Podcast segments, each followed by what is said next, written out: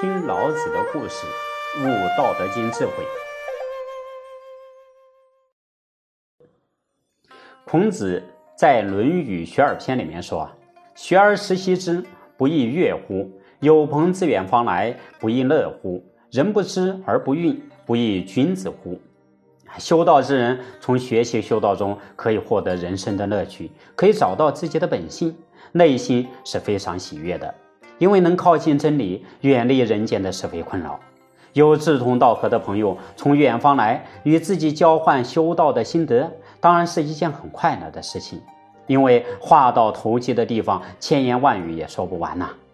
然而修行的境界，由于个人精进领会智慧程度的不一样，见地也各有所异。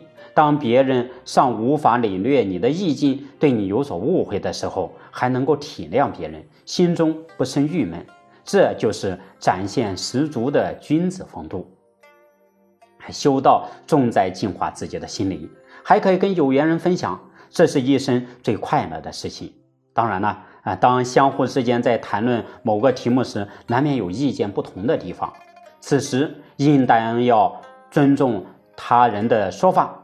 最起码他已经很真实了，将其所知道的毫不吝啬地告诉你了。我们应该感谢他的分享，无论他表达的意见对或不对，合不合你的胃口，但自己可以在自己心中做出认同与否的选择。那大可不必争得面红耳赤，为了这个事情把多年来的交情给破坏了，那样就不值得了。其实呢，当年的孔子学富五车。满怀治世利人的观念，想要借着各种机会展现他的才华，推销他的政治理想。鲁定公九年啊，也就是公元前五百零一年，孔子当年已经五十一岁了。在经历这段岁月的洗礼与磨练以后啊，孔圣人在待人处事、教育人才、为官之道、学术思想等方面，都已经日趋成熟。以人为核心的修齐治平的理念已经初具雏形，况且这个时候啊，孔子还担任中都宰，政绩卓著，备受敬重，可以说是春风得意。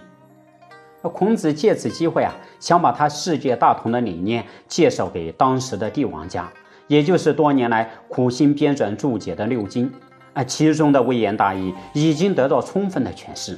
心想，如果自己的成果能够得到王公大臣的认同，从上而下进行革新，那么恢复尧舜之治就指日可待了。再说，俺收藏史的典籍严重丧失，俺自己多年以来收集不少散落在民间的孤本善本，如果能够存放在京都的藏室，就可以发挥更大的作用啊。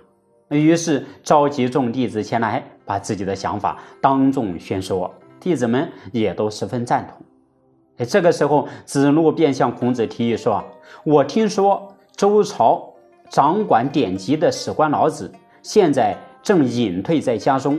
老师要处理藏书的事情，可以试试看他能不能帮上忙。”哎，孔子说。这是一个好主意，你们也可以利用这个机会一起前去拜访老子。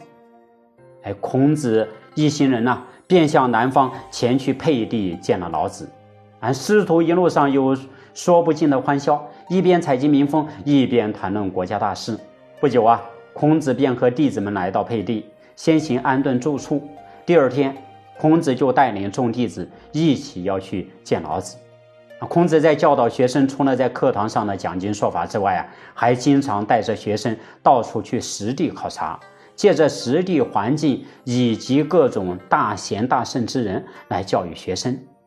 那么这一次的见面，老子又将给孔子和他的学生们什么样的教诲呢？请听下集：古时之人假托仁义。